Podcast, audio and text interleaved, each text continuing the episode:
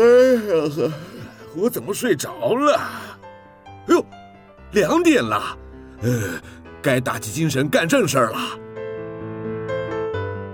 您现在收听的是云端新广播，FM 九九点五 New Radio，最自由的新声音。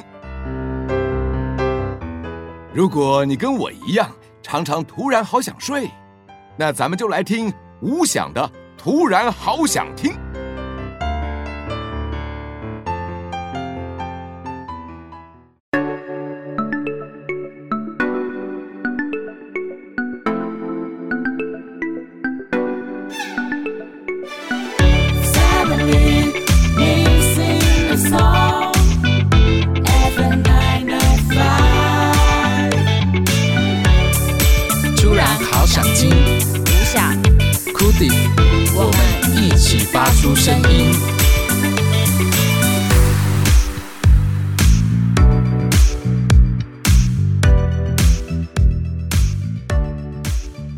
大家好，这里是 FM 九九点五 New Radio 云端新广播电台。突然好想听，每周日下午两点到三点，与你一起在空中发出声音。我是吴翔，我是 Cody。最近呢，在音乐圈哦，应该这么说，在学生的音乐圈出了一件蛮值得探讨的议题哦。在台南有一间大学，原本盛大风光的要举办一场音乐会，那学生当然是卯足全力的来做练习。那活动当天其实很顺利，只是在表演进行中的时候，哎，他们学校的系主任就突然上台，然后跟着这些学生呢合唱，大概有一分钟的时间。哎，这件事看起来没什么，最后活动当然是顺利圆满的结束了。可是就在活动之后，有一个学生呢在 d c a r 上面发了一个文章，呃，表达说他觉得系主任在没有经过任何彩排、没有跟学生有任何沟通的情况下径自上台，呃，也可能因为麦克风的声音过大，然后压过学生的声音，导致这个音乐的效果非常的不好。那感觉学生练习的心血被践踏了。这样的观点呢，也引发很多学生的共鸣哦。那另外一个事主，也就是校方的部分，针对这样子的观点是什么样的回应呢？其实他们的反应还蛮强烈的。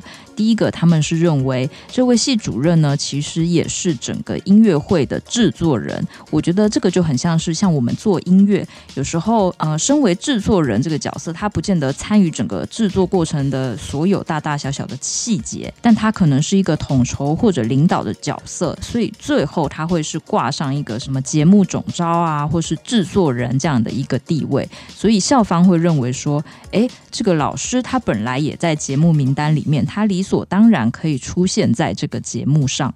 这里跟大家补充一个事实哦，据说当时的情况是，这个指挥老师亲自走下台，然后走到系主任旁边，然后邀请大家鼓掌。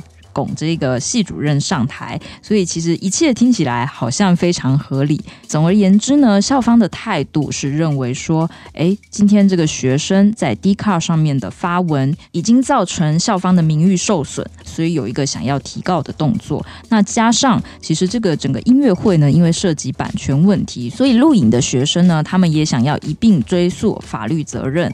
那因为我们都不是当事人，无法体谅可能是学生的观点或者是校方的观点，但至少我们可以针对这个议题，因为它其实蛮有趣的。我们在很多表演的现场都很常产生这种，嗯、可能是邀请观众上台啊，或者是台上的人走下台去，这都是有可能发生的。所以这个台上与台下的互动，还有整个节目的节奏，如果有了一些临场的变化，究竟适不适合呢？其实就我的想象哦，因为我大学的系主任他是那种个性很可爱，也很受学生喜欢的那种系主任。如果是像这样子，他情不自禁的走上台，也许可能会受到台下的学生的一阵欢呼。我是这么想的。所以就是这个临时上台的人，他的人缘怎么样，好像蛮重要的。如果今天走上台的是张惠妹，那她表演的又非常的好，我觉得台下跟台上应该都会一阵暴动啊。对，所以我们讨论出了一个关键，就是如果今天这个临时上台的人，他对整场表演是有加分效果的，无论是音乐上或者是其他表演效果方面，哇，那大家应该会是很开心的状态才对。嗯，其实只要经常做表演的人，应该就会知道，大家最担心的就是会有一些无法预期、临时发生的一些状况。库迪，你有曾经就是在台上，然后突然出现一个突发状况，让你不知所措的吗？以前在做乐团表演的时候啊，那上台表演还是会带一台电脑去放所谓的 program，就是背景音效或者是音乐。嗯，那有一次就刚好表演到一半的时候，我的电脑当掉了。诶，那你表演的时候你怎么知道电脑宕机了？就是本来正在播放那个声音嘛，然后它突然就噔。就不是正常应该出现的声音，这样。哇哦，那这样听觉上应该是已经影响了，是吗？然后我当下马上把那个线给拔掉，哦，然后让这个声音消失掉，然后假装若无其事的，虽然我相信观众一定有发觉啦。哎，你在表演的时候，你怎么有办法一边表演一边拔插头？就是平常练习的时候，也都会去练习，说遇到什么状况，就比方说我一边手拿着吉他，然后另外一只手要赶快去做什么事情，这个其实也都有在做练习。啊，平常练团的时候，其实偶尔也会发生这种状况。对对对。所以后来大家就在没有 program 的情况下顺利的表演完了吗？其实发生这个状况的时候，就是在那一首歌出了问题嘛。嗯，那。等到这一首歌在没有 program 的状态之下表演完，到下一首歌之间，我就会赶快去把这件事情再，比方说像电脑重开机啊，然后让它恢复到正常的工作状态这样子。哦。那在重开机的过程，主唱就要 hold 场面，对吧？对啊。其实像乐团的表演通常是这样哦，可能比如说今天你办一个音乐季，那每一个乐团大概有的时间就是半小时，还包含那个，因为乐团有非常多的器材设备需要试音，所以大概会有五分钟到十分钟的时间试音，然后每一个乐团大概都可以表演五到六首歌差不多，所以每一首歌的中间，通常主唱可能会跟大家聊一下天，然后也是处理一下就是设备可能会产生的一些突发状况。好了，我们回归到台南这间大学的争议事件哦。其实我有想过，就是。一个团体的表演，可能他会安排很多的桥段，那可能每一个学生、每一个人负责的部分，都会有一些比较突出，或者是相对不突出的部分。这个突出的部分，有时候我们会称它叫做 solo。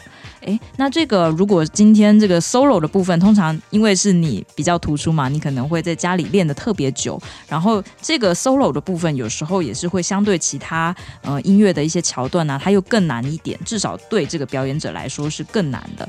如果就刚好在你表现 solo 的时候，突然被一个系主任上台，然后盖住了你的 solo，那感觉还蛮伤心的。就是我练习这么久，结果被你一个临时上台就整个打断掉，然后覆盖掉。对，我的 show time。其实这件事情为什么到后来会延烧的这么大呢？我觉得。也跟双方的事后态度蛮有关联的。后来我了解到，就是嗯、学生也把这件事情当做是一种人权抗争的事件哦，因为他们会认为我为什么没有办法在这个学校针对嗯、我所诉求的事情去表达意见？因为他们可能会为了这件事，然后做了一些传单，然后在学校的各个角落去发放或者是张贴。那校方呢，可能就会派教官，或是派一些需要销过的学。生去撕这些海报，哇，那这个就有言论自由的问题了，所以争议就越演越烈。好啦，我们接下来先来分享一首歌，这是来自浅提乐团的《永和》，就是台北的那个永和，收录在二零二零年的新专辑《不完整的村庄》里面。哦，浅提乐团呢是二零一五年出道，出道至今也已经五年的时间喽。我们先听歌，等一下节目回来跟大家分享。假设一个音乐人他在一个月后准备要上台表演，那他在上台之前会做哪一些准备功课呢？花开已怎么放？储存为一个答案。眼角着地板望，鞭策着转向何方？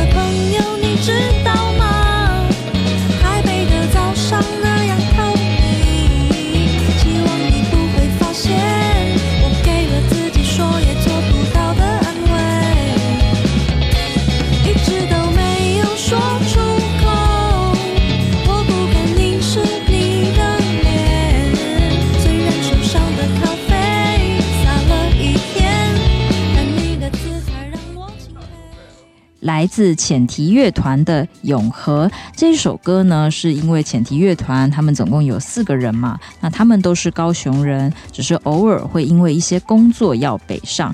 那这个歌呢，就是在描述他们上台北的时候住在朋友家的一个情景。然后，身为高雄人，他们可能看着台北人哇光鲜亮丽的，心里感到有一点点的自卑，有一点点的羡慕，这样子的一个心情。那浅堤乐月十六号七点跟孩子王乐团办了一场专场表演，这个专场表演的名字叫《十年社游》，地点在台北的海边的卡夫卡，喜欢他们不要错过喽。刚才我们要来聊的一个话题是，假设音乐人他在一个月后就要上台，嗯、我们讲吉他手好了，要帮歌手来做一个吉他的伴奏，这个月会做哪一些准备呢？像库迪也是吉他手，我们就库迪吧。像是如果接到这种案子啊，第一件事情当然是表演的歌单先列出来，对，然后去采谱。歌单通常应该是歌手决定，而不是吉他手来决定。是的，然后然后采谱的过程中呢，因为每一场演那个调性不太一样嘛。就是同一首歌，它可能表现的少，所以还是要跟表演者进行一个沟通，然后去修改采的这个谱。我跟大家补充一下，什么叫做采谱哦？大家可能会以为说，哎，这个世界上发的每一首歌有乐谱的吧？应该不会找不到吧？网络世界这么发达，实际上常常遇到的状况是，歌手选的歌并没有任何乐谱。所以这个吉他手呢，通常他在接到歌单之后，他因为有专业能力的，他有能来自己做这个采谱的动作，有点像是说自己写出那个乐谱，对吧？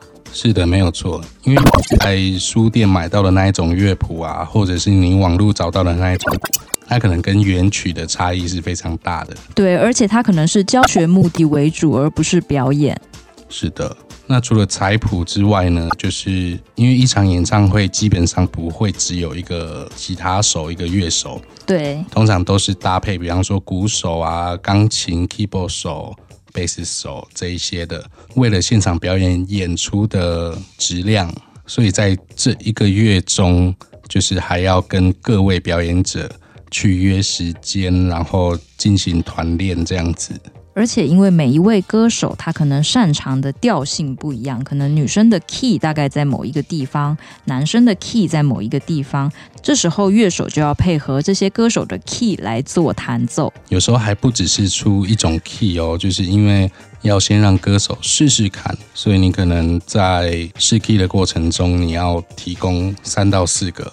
对，就是一首歌可能提供三到四种 key 来让歌手试试看。所以我们刚刚听到 Cudi 分享的。在这一个月的练习时间，你除了要做采谱、跟歌手沟通、了解歌手的调性，然后你还要做一些团练，这些其实都是音乐的部分。但是其实大概到活动当天，比如说活动如果是晚上好了，那大概在早上的时候都还要再做一个彩排，因为其实做一场表演，你不只是音乐的本质要顾而已，你可能还有很多硬体方面需要熟悉的，需要安排，看看现场有什么状况，还缺。什么样的乐器等等，所以其实要做的事情还蛮多的。接下来我们要分享一首歌，来自老王乐队的《我还年轻，我还年轻》。诶，这个不是我重复讲，是他的歌名重复了两个，好像口。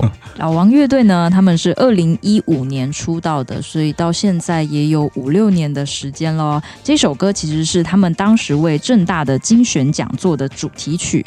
那其实他们蛮幸运的是，他们在学生时代做了这一首歌，然后就爆红。这是收录在他们的 EP《无时又无而至于学》，一起来欣赏这一首歌。《我还年轻，我还年轻》。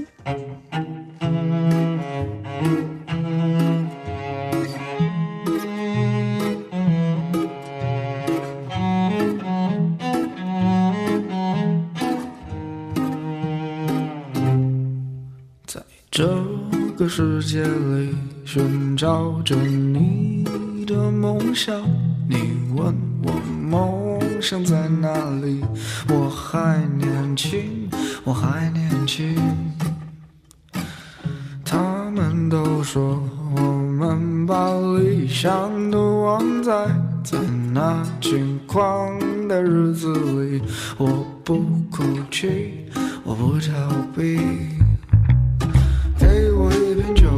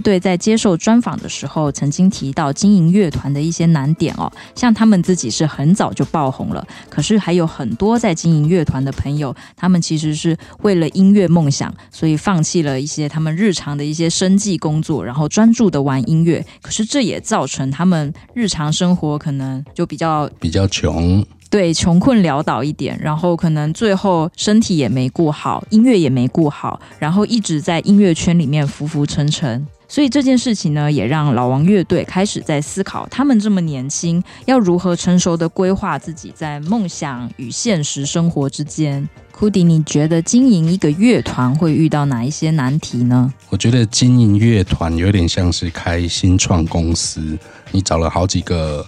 跟你一样有梦想的人要一起打拼这样子，但是最常遇到就是人跟人之间一定会有摩擦，比方说理念不合啊。那像乐团的话，可能就是在音乐上的理念不合，音乐又是一个比较主观的东西，对，它不是那种什么产品设计啊，就是外观好不好看什么的。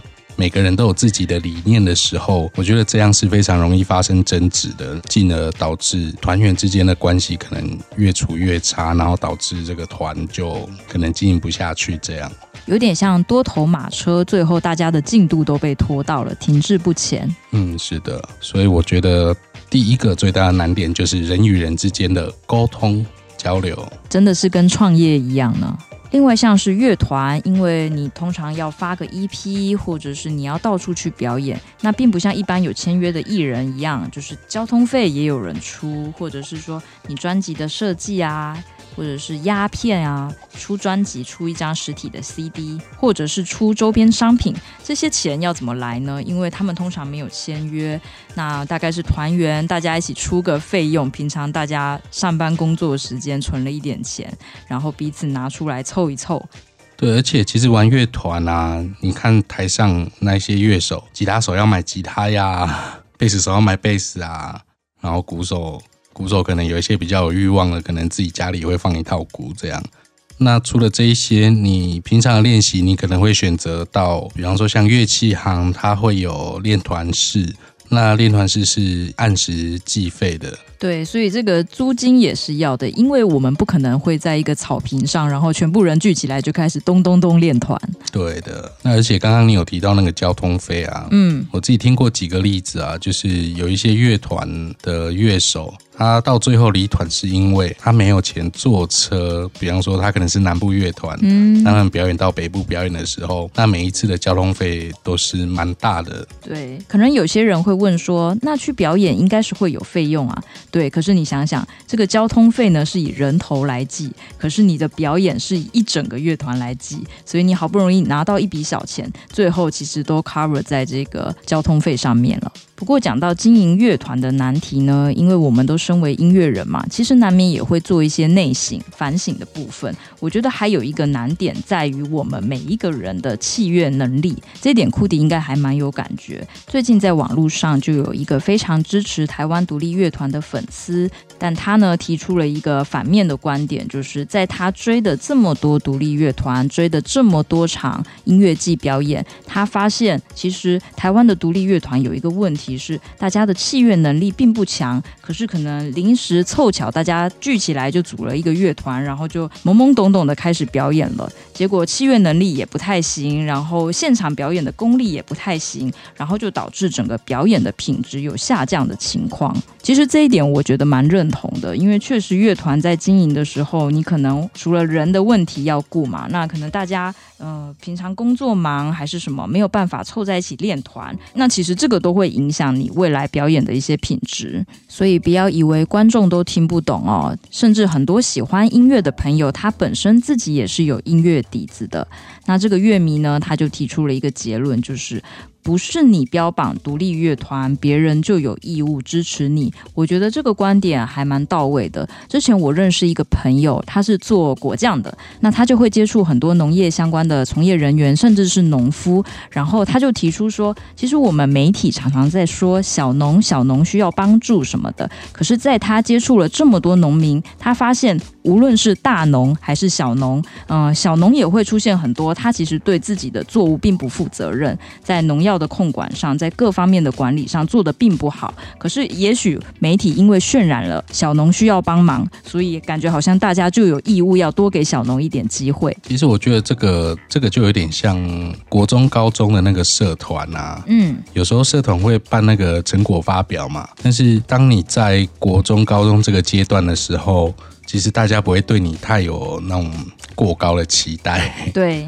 对，就是觉得有点像在看小朋友表演，就是看得到你有努力，大家要觉得你不错了。但是就是有时候像独立乐团啊，它是处在比较社会的这个场域，年纪已经大一点了。嗯，这个检验的标准就比较严格一点。对，很自然，大家就会带着更高的标准来看你。对，因为其实你也是个艺人了嘛。对。那如果我花了钱。然后付费去看一场表演，但是如果我的观赏的体验并不好，那可能就不会再去看你的下一场表演了。今天分享很多首歌，都是来自一些独立乐团。如果你不认识这些独立乐团，或者你想要了解更多属于台湾的独立乐团，其实你可以去参加。现在台湾有非常多的音乐季，音乐季通常都会有两到三天，然后里面包含非常多台湾的独立乐团，或者是你看现在的这些独立乐团呢，他都会办一些专场活动，因为他们可能发一首单曲或发了一些专辑，很努力自己花钱北中南巡回，所以他们。的专场也可以多多支持。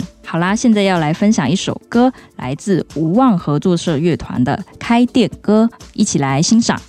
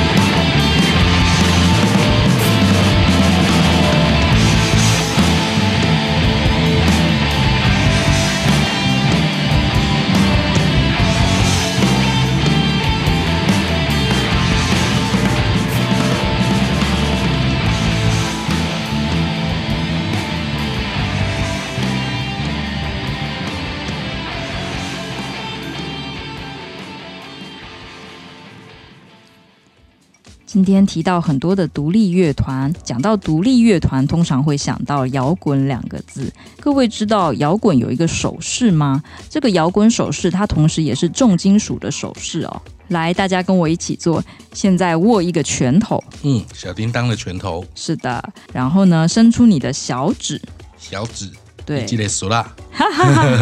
然后现在再伸出你的食指。咖喱币，所以你现在看到你的手会呈现一个像山羊角的状态。这个手势之前确实也被叫做山羊角，或者是解释成恶魔角。对，那它是什么意思呢？其实这个有一点微妙哦。通常你在看音乐季表演的时候，你会看到台上的乐手或者是主唱会对你比这个，而且他比的时候是把这个手指头是面向你的嘛。那这时候呢，台下的观众也会比这个手势来做回应。那我觉得这个应该可以解释说安可，或者是说继续摇滚的感觉，其实是一种表演者跟观众心照不宣的默契。这样的手势也通常是发生在摇滚乐上。如果你说一般小心，你如果你说一般小清新的歌，应该是不会比这个手势啦。好像有点激烈啦。对，其实我们知道亚洲很多观众呢，在看一些比较热闹摇滚的音乐季的时候，往往比较含蓄，不会像有一些前排的外国人特别嗨，就是整个头啊都是大摇大摆的扭。那我觉得，如果你比较含蓄的话，又想要跟前面的主唱、跟前面的乐手有一些沟通的话，不妨就比出这个山羊角。其实台上的人看到你这样子回应，他们会很开心，因为你有融入在音乐里。那跟刚才那个山羊手势很像的，还有另外一种，呃，大家在比出你的山羊手势。现在我们把大拇指的部分也摊开来。诶，这个是什么意思呢？这个意思叫做“我爱你”。什么？这两个不是长长得几乎几乎一样大拇指而已吗？对，到底为什么呢？我来跟大家讲解一下。首先，我们先来比出一个 I，I 其实就是小指的部分。嗯哼。然后 L 怎么比呢？是一个大拇指加上食指。诶，确实是一个 L 状。所以你现在已经比出那个“我爱你”的动作了。那 U 是什么呢？U 其实就是小指加食指。对，所以这个动作呢就被叫做“我爱你”，也有爱与和平的意思。所以像这样子的手势，应该就比较适合小清新的歌喽。所以今天呢，教会大家两种手势，欢迎大家多去看音乐季，多去看演唱会。库迪，你在台下站着听音乐的时候，你是属于那种活泼好动型，还是你是属于冷静型？我觉得看年纪，因为我以前蛮喜欢看那个金属的音乐季的。对，金属的音乐季会去看的观众啊，其实很多招。比方说有一个很有名的，就是摩西分海。摩西分海就是会有两群观众，然后会往舞台的两侧这样子移动，嗯，然后等到歌曲的最高潮的时候，这两边的人疯狂的向舞台中间这一侧跑过去，然后变成两两边人马，然后撞在一起。哇哦，远远的看像是在打架一样。然后另外一招叫 Circle Pit，观众会围绕着一个中心，然后一直不断的跑动，这样子。好疯狂哦！对，很累，所以有时候看完一场音乐季啊。不要说一场了，可能看完一组艺人的表演之后，都会觉得精疲力尽，然后鼻青脸肿的这样子。嗯、那主唱会跳下来吗？有时候主唱他会唱到很嗨的时候，然后跳到就是观众海里面，然后让观众举着他这样子游来游去，像是划船一样，哦、好酷哦！对。不过就是到有一次发生了一件事情，嗯，有一次我跟我朋友去看一组韩国艺人的表演，他们唱到很嗨的时候，我们本来是在外围看，然后我就直接把他推到就是正在暴动的那个中心里面去，嗯哼，当然我也跟着跳进去了。可是等到我们两个看的差不多走出来的时候，我发觉他的下巴整个歪掉了。哇哦，就是脱臼吗？嘿，脱臼没有错，天哪，就是他在里面撞到。就是被人家敲拐子敲到下巴了啊！对，然后从那一次之后，我就变得是冷静的那一 那一群观众了。库迪也曾经年轻过，好啦，所以我们享受音乐的同时，也要注意安全哦。嗯，是的。其实讲到摇滚，摇滚到底是什么意思呢？我们要不要试着用一些形容词来形容一下？它是一个比较激情的音乐吗？还是一个比较快节奏的音乐呢？其实这些定义好像都蛮奇怪的，因为你说电音它也是快节奏啊。嗯，就是我听人家说过，摇滚是一种比较燥的音乐，比较燥。对，就是你可能听了，就是整个人会热起来，身体会想要跟着摆动，而且是比较有张力的摆动。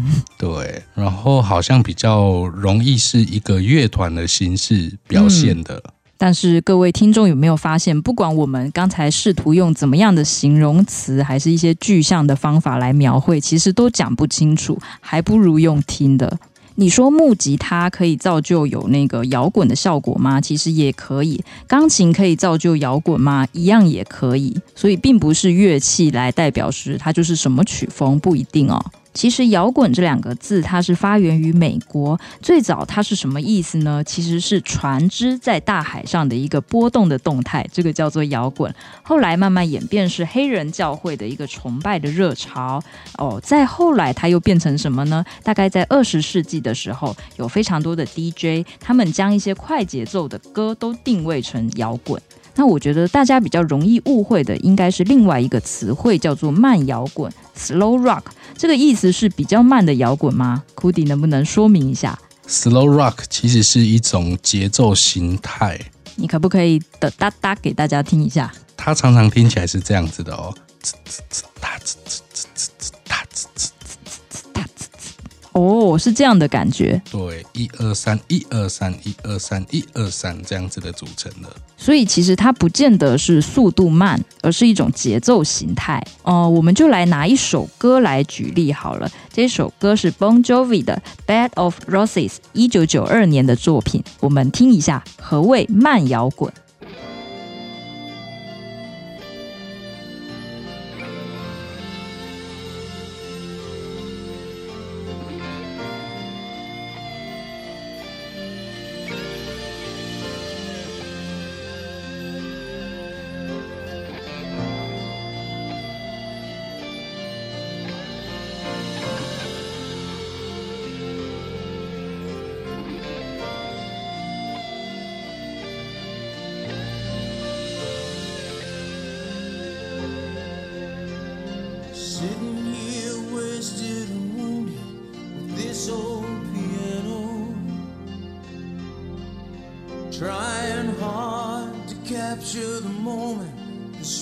coming, I don't know.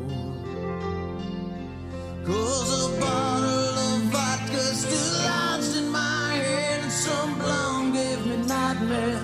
Think that you're still in my bed. As I dream about movies they won't make of me when I'm dead.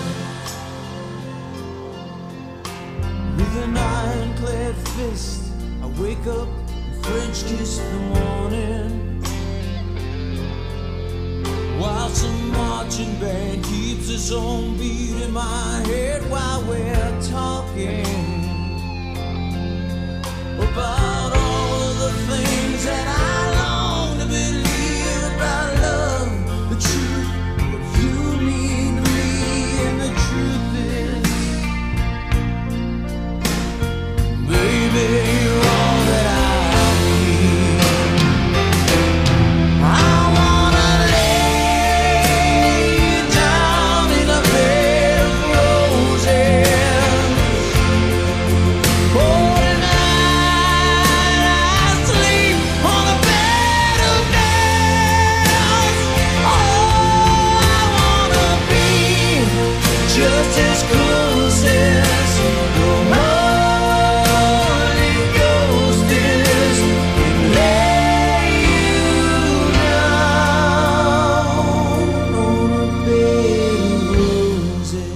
说到摇滚，其实还有非常多种，什么美式摇滚啊、英伦摇滚啊、日系摇滚啊。库迪，你能分出来大约的差别在哪吗？具体如果是英式跟美式的话，只能很模糊的讲。比方说，像美式听起来就会比较硬一点，嗯，或者是说它的旋律比较明显的波动一点。然后英式的听起来就是比较阴冷一点。有人说这好像是天气的关系，哦，因为英国的天气相对比较湿冷，雾很大这样子。哦，好啊，我们现在就来听听看，所谓美式摇滚跟英伦摇滚的差别在哪。我们先听美式摇滚好了，这一首歌是来自 Guns N' Roses 的《Sweet Child O' Mine》，一九八八年的作品，一起来欣赏。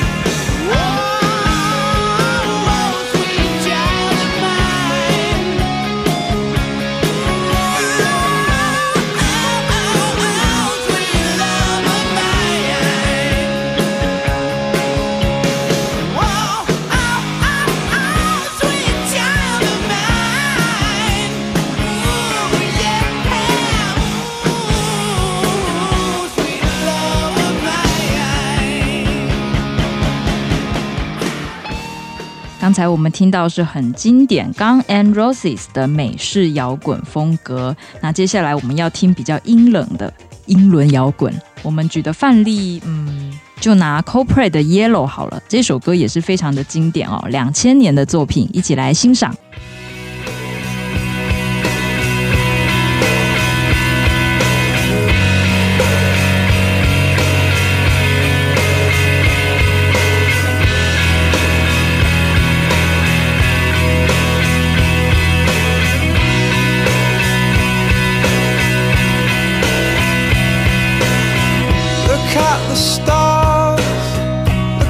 They shine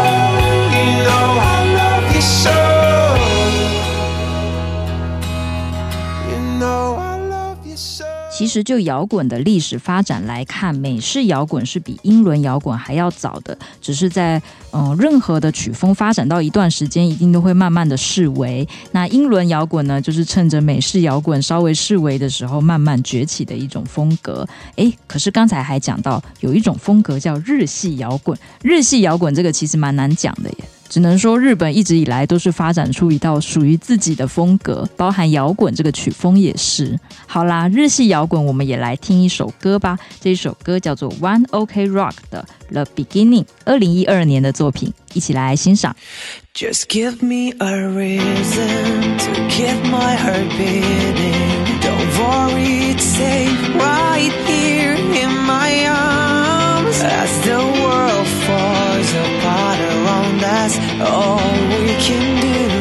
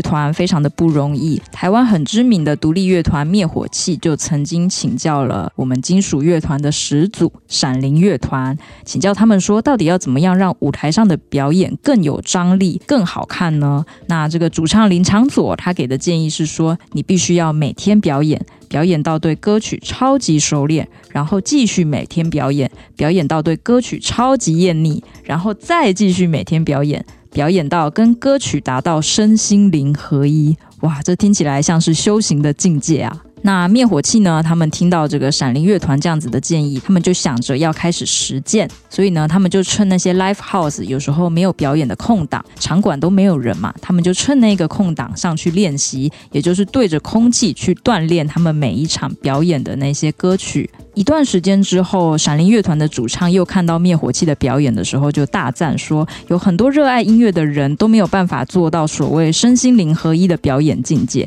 但他觉得灭火器乐团做到了。其实灭火器呢是在两千年出道的，只是一直到二零一四年太阳花学运，他们被受邀写歌，写那首《岛屿天光》，才真正被大众所知道。